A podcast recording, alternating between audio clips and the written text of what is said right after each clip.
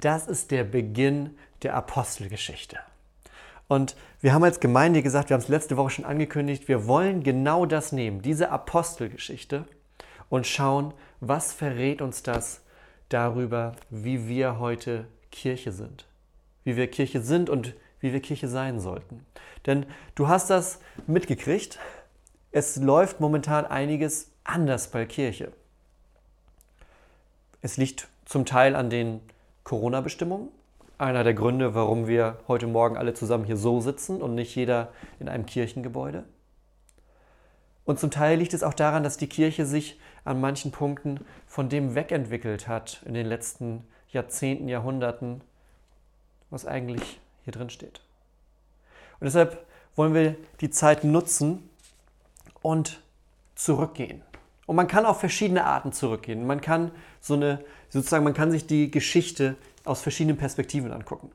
Es gibt Menschen, das sind Forscher, die sammeln Infos. Ja? Die, die haben etwas aus, aus einer vergangenen Zeit und ziehen da Infos raus und kategorisieren die und ordnen die an und sortieren das. Das werden wir zum Teil auch machen. Wir werden schauen, was ist damals passiert, vor 2000 Jahren. Was ist passiert, nachdem Jesus auferstanden ist und seine Jünger auf der Erde zurückgelassen hat mit dem Auftrag, ihr seid jetzt Kirche.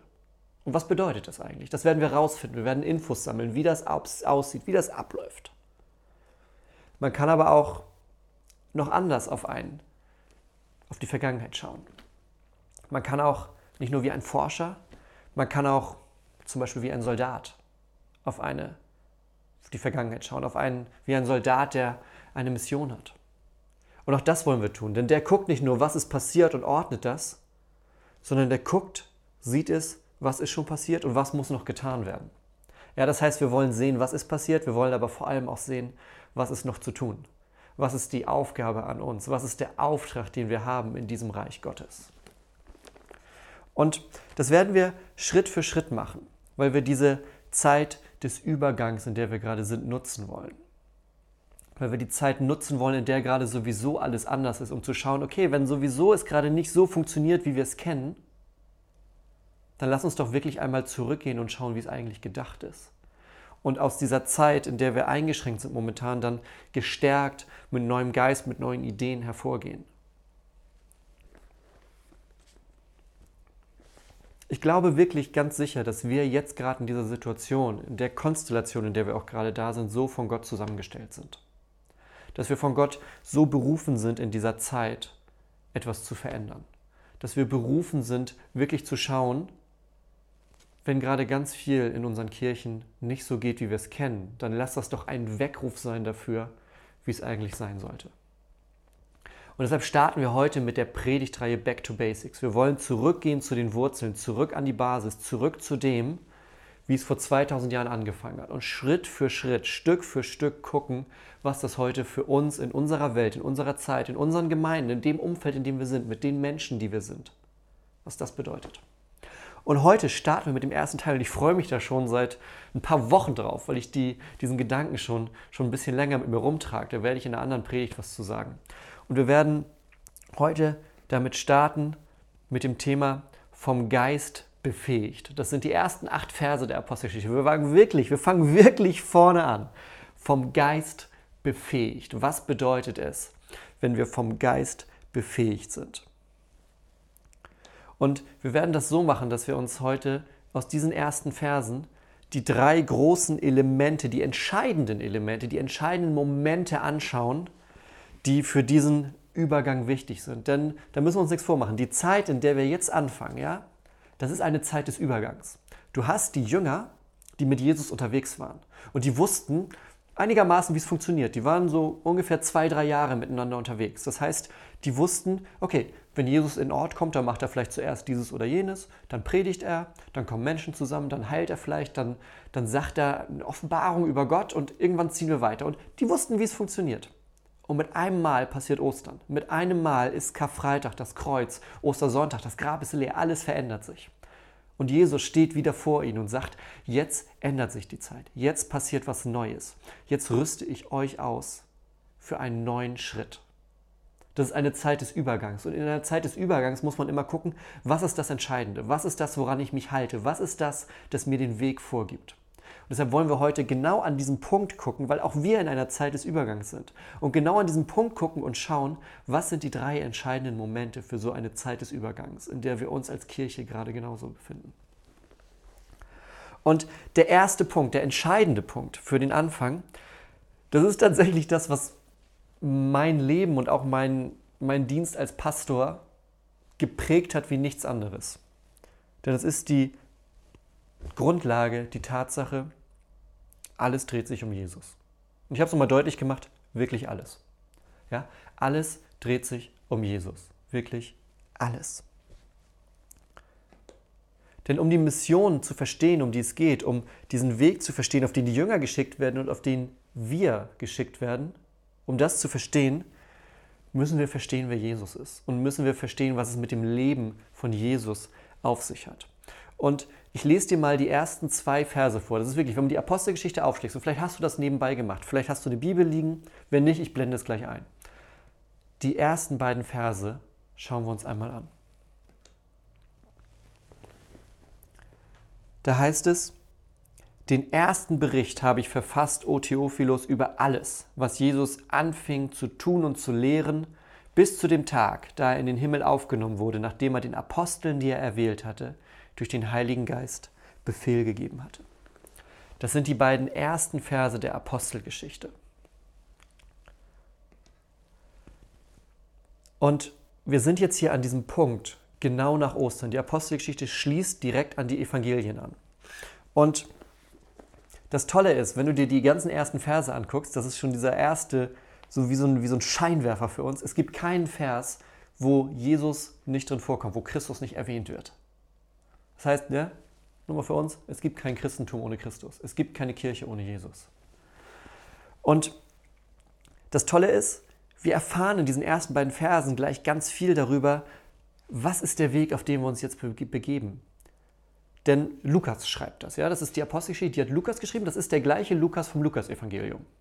Das heißt, die Apostelgeschichte, die schließt hinten an das Lukas-Evangelium an. Das sind so wie, wie zwei Bände von etwas. Ja? Wenn, wenn, wenn das, äh, wenn das Lukas-Evangelium eine neue Hoffnung ist, ja? Star Wars 1, dann ist die Apostelgeschichte, du weißt es, der beste Star Wars-Film, den es gibt.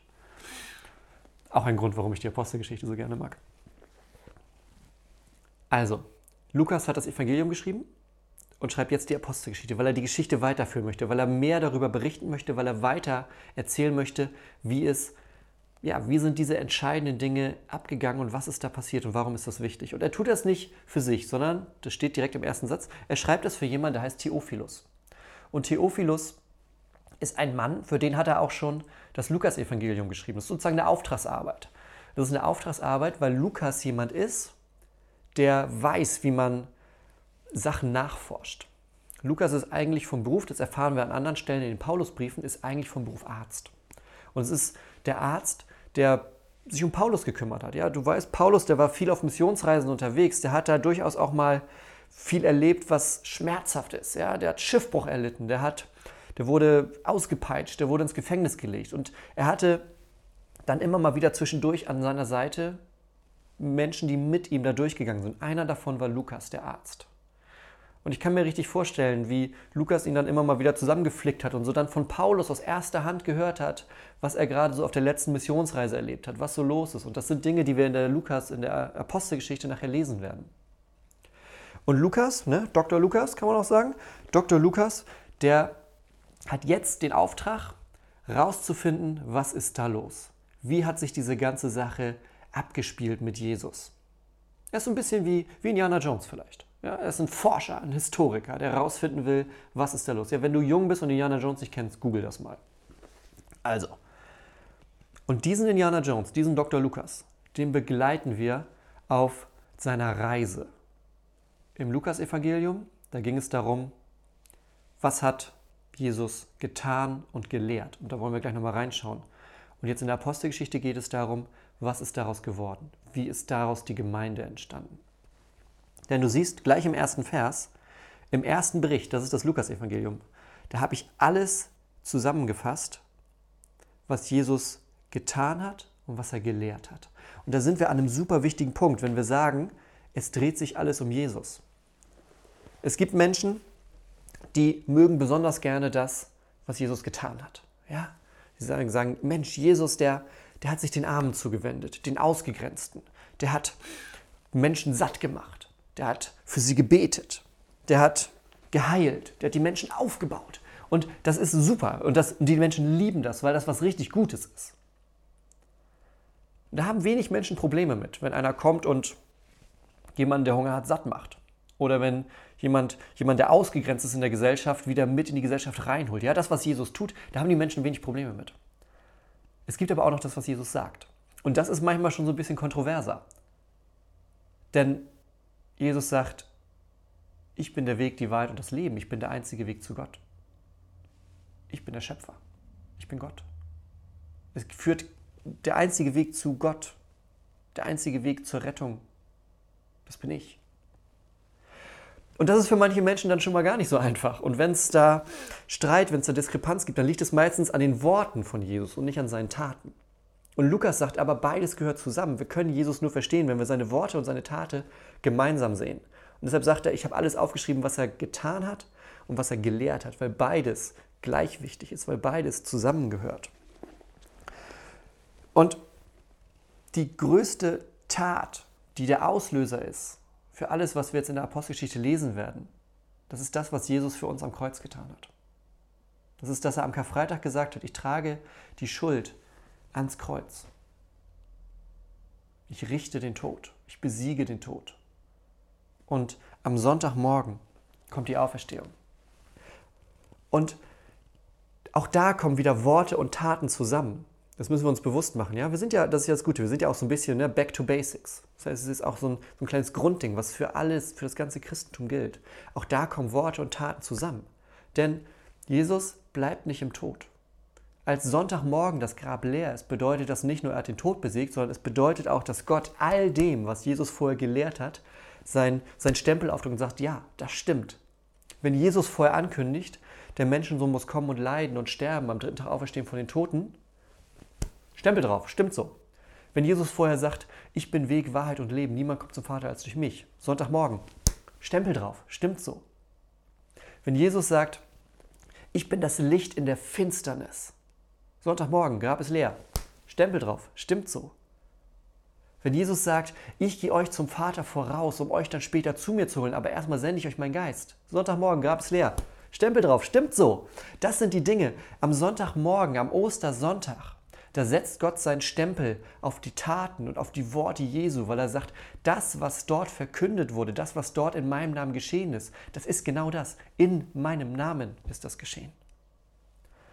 Und das müssen wir uns bewusst machen, wenn wir uns die Frage stellen, wie, was passiert in der ersten Gemeinde, was passiert in unseren Gemeinden, dann ist das etwas, was nicht sozusagen ohne die Worte und Taten Jesu passieren kann. Deshalb greift Lukas das hier nochmal auf und sagt, hey, ich habe dir all das schon berichtet, was er getan hat, was er gelehrt hat.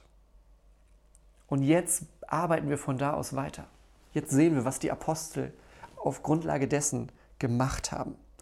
Und das ist ein geniales Ding direkt am Anfang, denn die Frage in jeder Situation, wo etwas sich verändert, in jeder Situation, wo ein Übergang da ist, ist die Frage, wem vertraust du bei diesem Übergang? Wem vertraust du, wenn etwas Neues anfängt.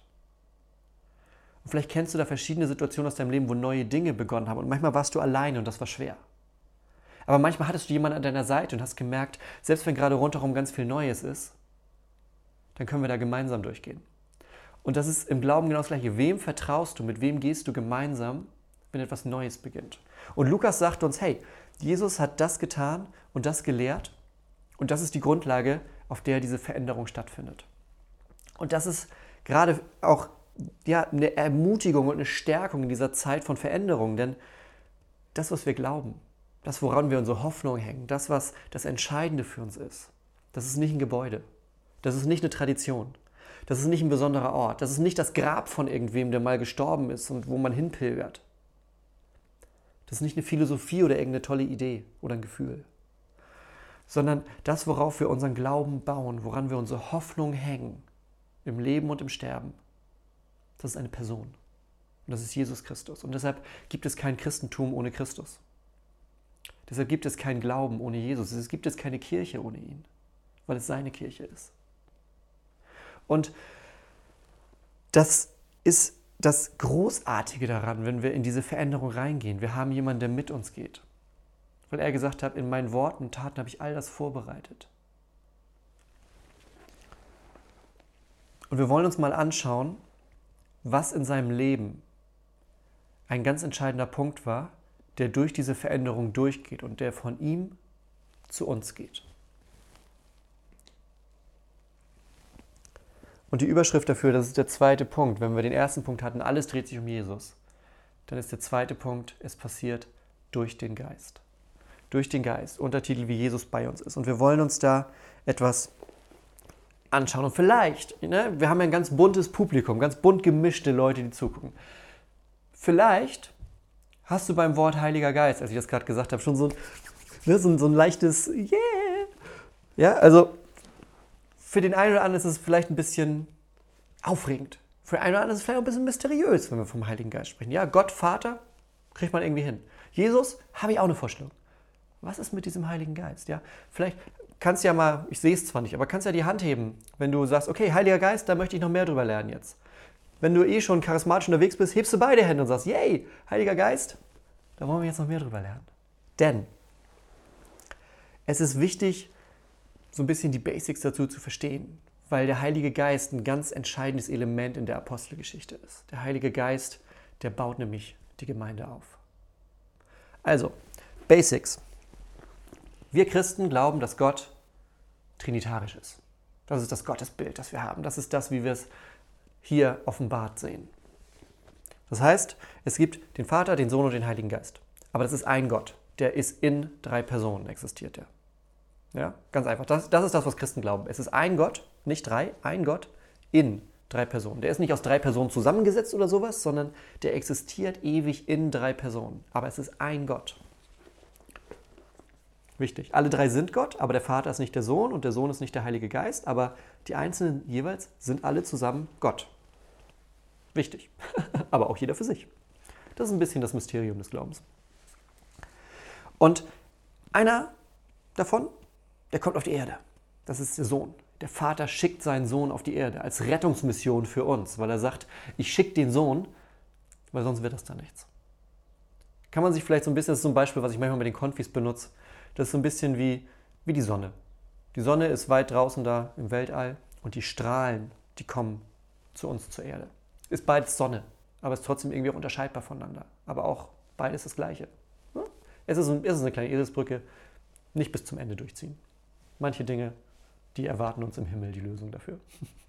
So, und dieser Sohn, der lebt ein vollkommenes Leben. Das erzählt uns Lukas in der Apostel, in, in, im Evangelium. Der lebt ein vollkommenes Leben, ohne Sünde. Und manche sagen ja, pff, natürlich ist ja auch Gott. Ja, also der hat quasi geschummelt. Ja, wenn Gott auf die Erde kommt, es würde mich wundern, wenn der kein perfektes Leben leben würde. Ja, oh hey, Jesus sündigt nicht. Wow, ich bin überrascht. Hey, schon gehört, Jesus fährt Wasserski ohne Boot und Wasserski.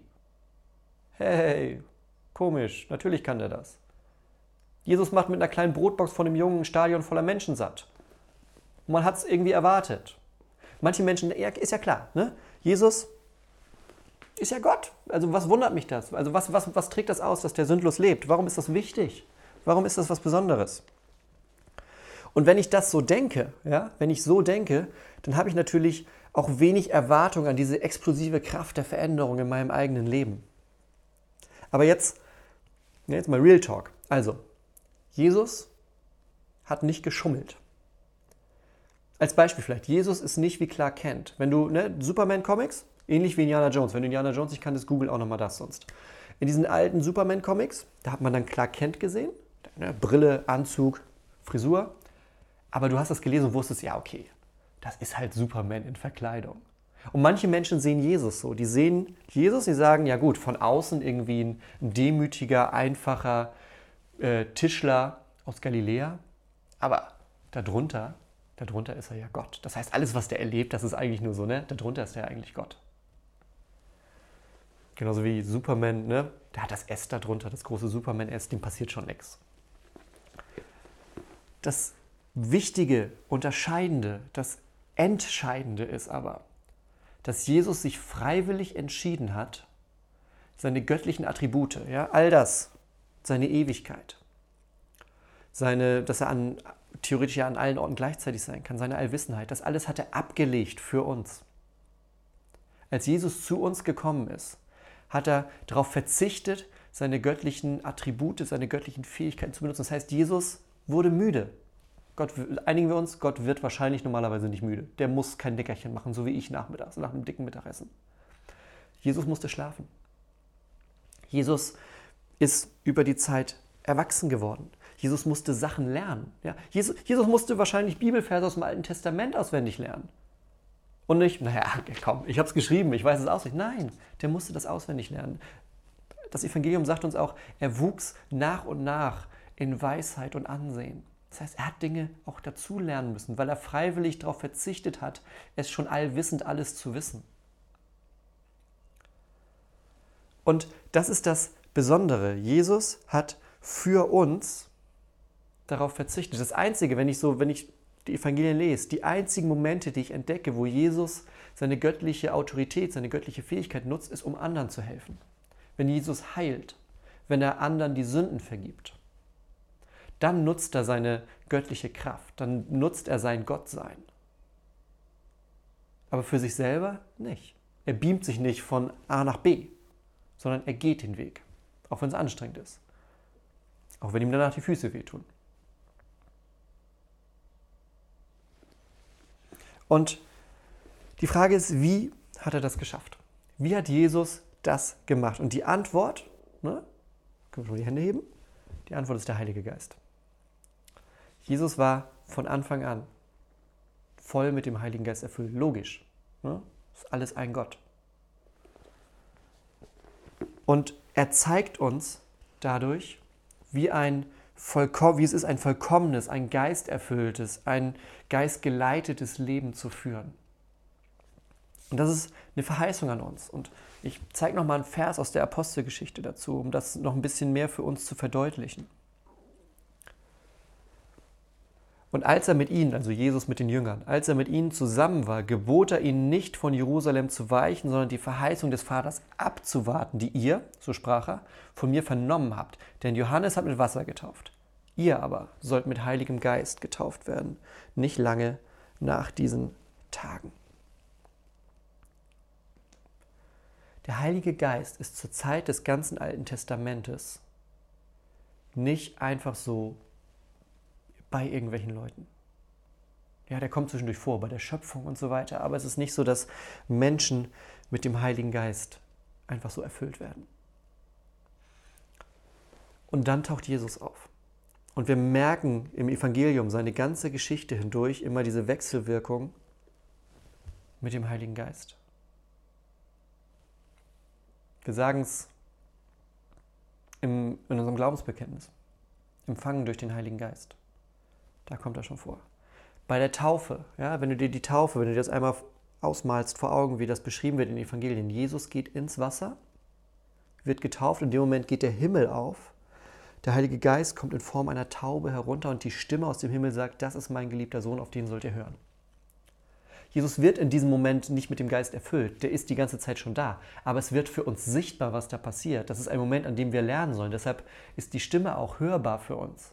Ja? Wir hören, das ist mein Sohn und wir sehen, der ist mit dem Geist erfüllt. Das ist ein Hinweis für uns, für das christliche Leben. Und dann geht es weiter. Ja? Jesus wird von dem Geist in die Wüste geführt und wird dort vom Teufel versucht. Und auch da muss er wirklich durch diese, Jesus wird versucht, aber er gibt der Versuchung nicht nach. Auch da verzichtet er auf seine göttliche Macht. Er hätte mit einem Fingerschnips den Teufel aus der Wüste schießen können. Aber er hat es nicht getan, sondern er hat die Versuchung durchgestanden. Seine erste Predigt später in Nazareth in Lukas Kapitel 4 ist genau eine Stelle aus, äh, aus Jesaja, wo er sagt: Mein Heiliger Geist liegt, der Heilige Geist liegt auf mir. Das heißt, all das ist das, was das Leben Jesu begleitet hat die ganze Zeit hindurch. Und nun sagt er, bleibt ihr hier, sagt er zu seinen Jüngern, bleibt ihr hier in Jerusalem, bis die Verheißung eintrifft, dass der Heilige Geist auf euch kommt. Das ist kein anderer Geist als der, der mit Jesus unterwegs ist. Das ist der gleiche Geist. Wir kommen nachher, ein, zwei Sonntage dauert das noch, aber da kommen wir zu, zum Pfingst, also das ist der letzte Sonntag in diesem Monat, zum Pfingstwunder. Und da werden wir sehen, was da dann richtig passiert. Aber hier wird das verheißen. Es wird gesagt, das, was Jesus gelebt hat, das, was er getan hat, wie er mit dem Heiligen Geist erfüllt war, das war ein Beispiel dafür, etwas, was uns etwas zeigen sollte, was jetzt neu anfängt.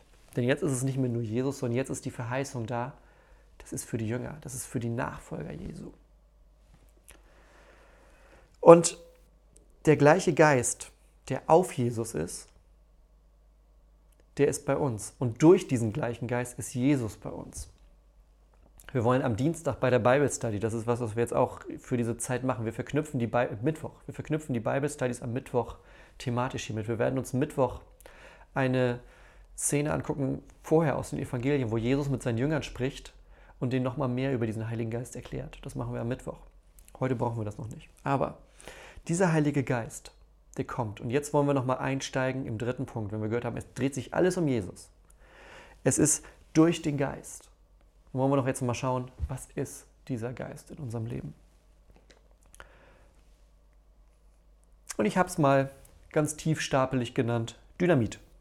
Der Start einer explosiven Veränderung. Das Wort Dynamit hat eine griechische Wurzel. Und diese griechische Wurzel ist Dynamis. Jetzt wird nerdig. Dynamis bedeutet Kraft. Und dieses Wort Dynamis, das taucht immer dann auf, in den Evangelien zum Beispiel, wenn Jesus Wunder tut. Die Leute rundherum stellen fest, Mensch, der macht, äh, Jesus tut ein Wunder und die Leute sagen, boah, der macht das mit einer Kraft, die kann nur von Gott kommen. Da steht dieses Wort Dynamis, aus dem unser Wort Dynamit entstanden ist. Wenn Jesus lehrt, dann sind rundherum Leute, die merken, das geht ins Herz, da ist Offenbarung, da ist Wahrheit drin. Und dann sagen die, der lehrt mit einer Kraft, mit einer Vollmacht. Wieder das gleiche Wort. Wenn Jesus Sünden vergibt, wieder das gleiche Wort. Er macht das mit einer Kraft, mit einer Autorität, mit einer Dynamis. Und das ist genau das gleiche Wort, das, pass auf, für uns verheißen ist. Ihr werdet Kraft, das ist das Wort, Dynamis, ihr werdet Kraft empfangen, wenn der Heilige Geist auf euch gekommen ist. Und ihr werdet meine Zeugen sein, in Jerusalem, in ganz Judäa, in Samaria und bis an das Ende der Erde. Das ist die Verheißung, die hier am, im letzten Vers unseres Stückes für heute steht. Ja? Wir haben gesehen, Lukas sagt, hey, schau das, was Jesus tut, das, was Jesus lehrt. Das ist die Grundlage für alles, was jetzt kommt. Und Jesus sagt zu seinen Jüngern, ihr bleibt hier und wartet, bis ihr den Heiligen Geist empfangt. Denn durch diesen Geist, der auf mir war, der jetzt zu euch kommt, wird alles, was jetzt kommt, geschehen. Und dieser Geist, der ist eine Kraft, der ist Dynamit, das ist Power. Ja? Und das ist auch etwas, was jetzt, jetzt bewegen wir uns auch von dem Bereich von Wissen, von Information, in den Bereich von Handeln, von Erleben. Denn auch in jeder Veränderung geht es nicht nur darum, Dinge im Kopf zu durchdenken und Dinge irgendwie im Kopf zu haben und zu zerkauen, sondern es geht auch darum, was zu tun. Es geht darum, dass Taten folgen. Und diese Dynamis, diese göttliche Kraft, dieser Heilige Geist, das ist eine explosive Kraft, das ist eine explosive Veränderung. Ja, das Wort Dynamit. Ja? Ich glaube, du erkennst, wenn, wenn, wenn draußen Dynamit explodiert, das kriegst du mit. So einen kleinen Knallfrosch vielleicht nicht. Aber Dynamit, das kriegst du mit. Und das ist diese explosive Veränderung, das ist die Sprengkraft des Glaubens. Dass Jesus sagt, jetzt beginnt eine neue Zeit. Mit der Zeit der Kirche, mit der Zeit der Gemeinde fängt etwas Neues an. Und Jesus sagt, genau diesen Geist, genau diese Kraft, die werdet ihr empfangen von mir. Und dann kommt hinterher noch, es ist noch nicht vorbei damit. Ihr wartet in Jerusalem. Wir kommen dazu, was dann in Jerusalem passiert nächste Woche.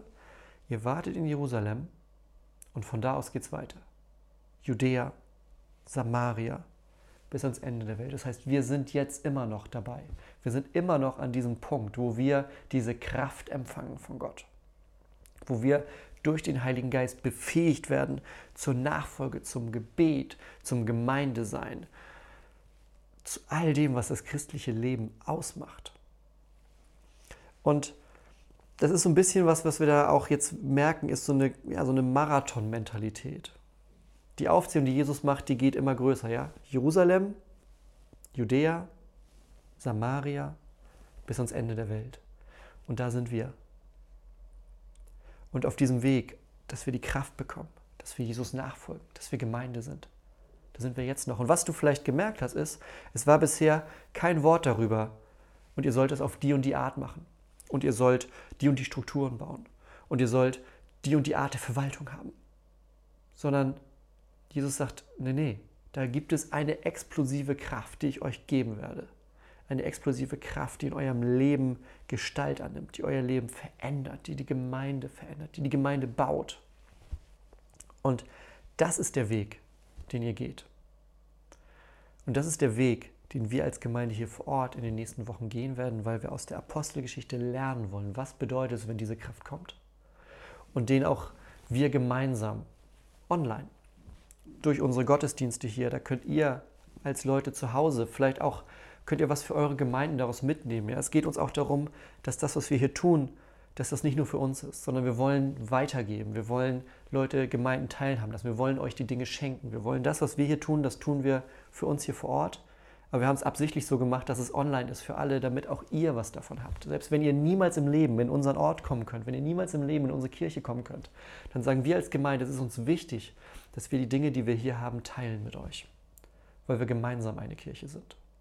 Und diese Kirche fängt in diesen Versen an. In diesen Versen geht es los, dass Jesus sagt, die Kraft kommt zu euch. Und mit dieser Kraft, mit diesem Geist werdet ihr geleitet, werdet ihr ausgerüstet, werdet ihr, kriegt ihr Macht und dadurch verändern sich die Dinge. Und wir sind jetzt wieder in dieser Situation des Übergangs. Das Alte funktioniert gerade nicht. Das Alte ist auch an vielen Punkten in bestimmten Trott, in Dinge reingekommen, wo wir sagen, das ist doch nicht Kirche. Und wir haben jetzt diese göttliche Möglichkeit, diese Chance, diesen Aufruf, da reinzuschauen und wirklich zu sehen, aber was ist es denn? Was passiert denn, wenn diese Kraft in unser Leben, in unsere Gemeinden kommt? Und das machen wir zusammen. Und ein Punkt, mit dem ich heute schließen möchte, der zeigt sich heute schon, selbst aus diesen acht Versen. Es dreht sich alles um Jesus. Es ist der Geist, der uns da führt. Und es ist die explosive Kraft, die wir in unser Leben bekommen, die Ketten sprengt, die frei macht, die dafür sorgt, dass Neuanfang da ist. Und das habe ich so zusammengefasst. Wir sollen Jesus nicht nur bewundern, sondern durch Person und Präsenz des Heiligen Geistes erleben und ihm folgen. Es geht nicht nur darum, Jesus zu bewundern. Lukas sagt das. Ich habe hey, hab euch aufgeschrieben, was er getan und was er gelehrt hat. Aber wir sind jetzt einen Schritt weiter. Jetzt geht es um die Aktion. Wir sollen das nicht nur bewundern. Wir sollen nicht nur toll finden, was Jesus mal gemacht hat, sondern wir sollen die Verheißung ernst nehmen. Dass er sagt, hey, und dieser Geist, diese Kraft, die schicke ich euch. Für den Aufbau meiner Kirche, für meine Gemeinden, für die Menschen, die dort zusammenkommen. Ja, wir sollen Jesus nicht nur bewundern, sondern ihn durch die Person und Präsenz des Heiligen Geistes erleben und ihm folgen. Denn das ist das, was heute den Unterschied macht. Dass diese Kraft, dass dieser Heilige Geist da ist, dass der uns ausrüstet für diesen Weg. Und ich finde es großartig, dass wir das hier gemeinsam machen. Also lass uns jetzt auch am Start von dieser ja, Reise, die wir als verschiedene Gemeinden gemeinsam machen, als Start von dieser Mission, zu der Jesus uns losschickt bis an die Enden der Welt. Lass uns da wirklich jetzt gemeinsam beten. Also, wir alle. Gott, wir danken dir so sehr, dass du uns nochmal heute deutlich gemacht hast, dass diese Verheißung auf unserem Leben liegt, dass diese Verheißung da ist, dass du deine Kraft, deinen Heiligen Geist schickst. Immer wieder neu. Und wir werden an den kommenden Sonntagen hören, was diese explosive Kraft verändert, wie da Veränderung, wieder Neues entsteht. Und lass uns heute schon etwas davon erleben, jeder für sich an seiner kleinen Kirche, wo wir gerade zusammenkommen. Denn wir wollen nicht nur zur Kirche gehen, wir wollen gemeinsam die Kirche sein. Und wir wollen die Kirche so sein, wie du sie dir ausgedacht hast. Es geht nicht nach meinem Plan, deinem Plan, unserem Plan, sondern es geht alleine nach dem Plan, den du Gott für uns hast. und der gewinnt Gestalt in deiner Kirche, wo deine Kraft, wo dein Geist auf sie fällt. Und lass uns das gemeinsam in dieser Zeit erleben. Lass das eine Zeit des Wachstums für uns sein. Hier vor Ort als Gemeinde, aber auch in ganz vielen Gemeinden, an ganz vielen Orten unseres Landes. Dass Menschen neu merken, was es bedeutet, nicht nur die Taten von Jesus irgendwie nett zu finden oder zu bewundern, dass er tolle Sachen gesagt hat, sondern das wirklich untrennbar verbunden mit Kreuz und Auferstehung, mit deinem Stempel, den du da drauf setzt, zu sehen und zu sagen, die Kraft, der Geist, durch den das geschieht, das, was Jesus so erfüllt hat, das schenkst du uns. Das schenkst du uns einfach frei und umsonst aus Gnade. Weil du sagst, ihr alle, die ihr zu mir umkehrt, ihr sollt mit diesem Geist ausgerüstet sein, hier und jetzt. Und Gott, genau dafür danken wir dir heute. Im Namen Jesu. Amen.